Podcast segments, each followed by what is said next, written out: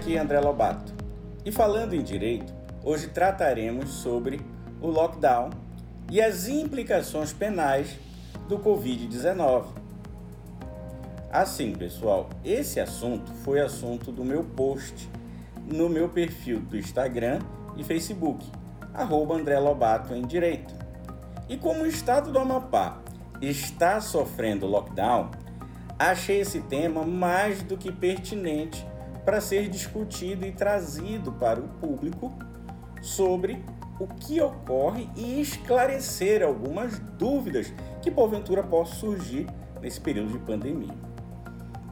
As legislações aqui do Brasil, ele tratam através do coronavírus, ou seja, o COVID-19, que foi responsável por diversos casos dessa síndrome respiratória aguda, levando as pessoas até a morte.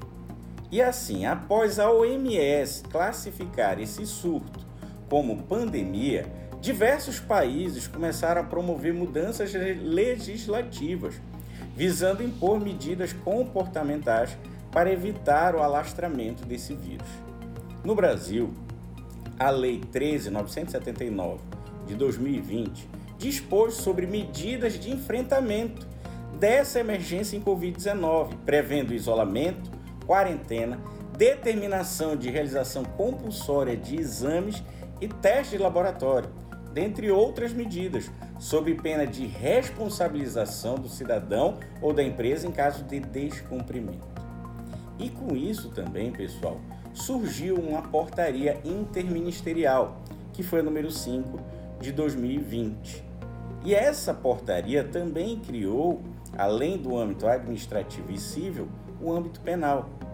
Ela foi criada por dois ministérios, o da Justiça e Segurança Pública e o da Saúde, e previu que o descumprimento destas medidas nessa lei deveria ensejar a responsabilização das pessoas por crime de infração cometida contra a vida sanitária das pessoas, tanto no artigo 288, quanto também crimes de desobediência, que é o 330.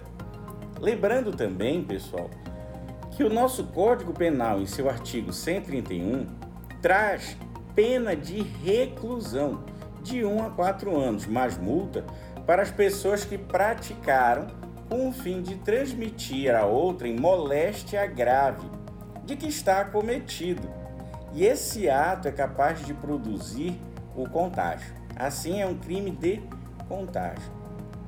Então, a portaria interministerial que nós estamos falando, ela assinada, ela foi assinada pelo ex-ministro Sérgio Moro e pelo ex-ministro também da Saúde, Luiz Henrique Mandetta, e determina, dentre outras disposições, que quem descumprir, como eu falei anteriormente, as medidas de quarentena ou de isolamento estão sujeitos à prisão. Veja como está escrito. O descumprimento das medidas previstas no artigo 3 da Lei 13.979 de 2020 acarretará a responsabilização civil, administrativa e penal dos agentes infratores. E prevê também essa portaria que a referida lei delibera sobre medidas de enfrentamento à pandemia do Covid-19. E esse descumprimento às medidas remete àquelas infrações que eu falei anteriormente.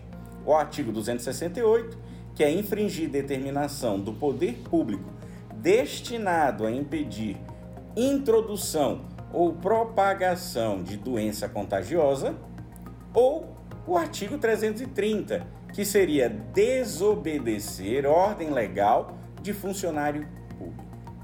Assim, exercendo o poder de polícia, o Estado ou autoridade pode encaminhar esse infrator à sua residência ou estabelecimento hospitalar para que a quarentena e isolamento seja mantido, reforçando isso que essa portaria tem o excesso de que a pessoa que descumpra pague com pena ou até mesmo prisão e multa. Por sua vez, pessoal, o lockdown que o estado do Amapá decretou é um termo, é um termo logicamente que todos sabem que é em inglês, e que obriga o isolamento social de forma mais rígida, fechando assim totalmente as atividades não essenciais. Um fechamento de vias, proibindo deslocamento e viagens não extremamente necessárias. Bem, essas medidas ela restringem a liberdade de todos os cidadãos e elas foram, por causa disso, alvo de diversos mecanismos jurídicos, inclusive habeas corpus.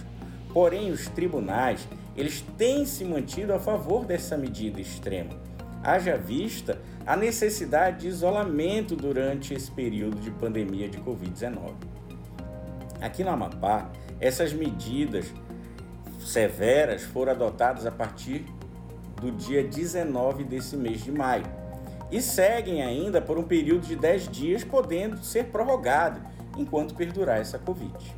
A medida, além de limitar a locomoção desnecessária, ela fez um fato inédito aqui na Amapá. Introduziu o rodízio baseado nas placas dos veículos, ou seja, a placa de final par ou zero podem sair somente nos dias pares e as ímpares somente nos dias ímpares. Tal medida está baseada em aplicações também de multa às empresas e aos cidadãos que não a respeitarem. Dessa feita, assim, e devido a essa medida, o índice de isolamento do estado do Amapá subiu em um dia em 10%, sendo hoje considerado o maior do país. Bem, pessoal, espero ter esclarecido as principais dúvidas sobre esse tema e para saber mais sobre esses e outros assuntos, acesse o meu site www.endireito.com.br. Assine nossa newsletter e fique ligado nas minhas redes sociais, Instagram e Facebook, arroba André Lobato em Direito, para ficar por dentro de temas sobre a pandemia, sobre o direito, inovação, mercado de trabalho para bacharéis em Direito. Até logo!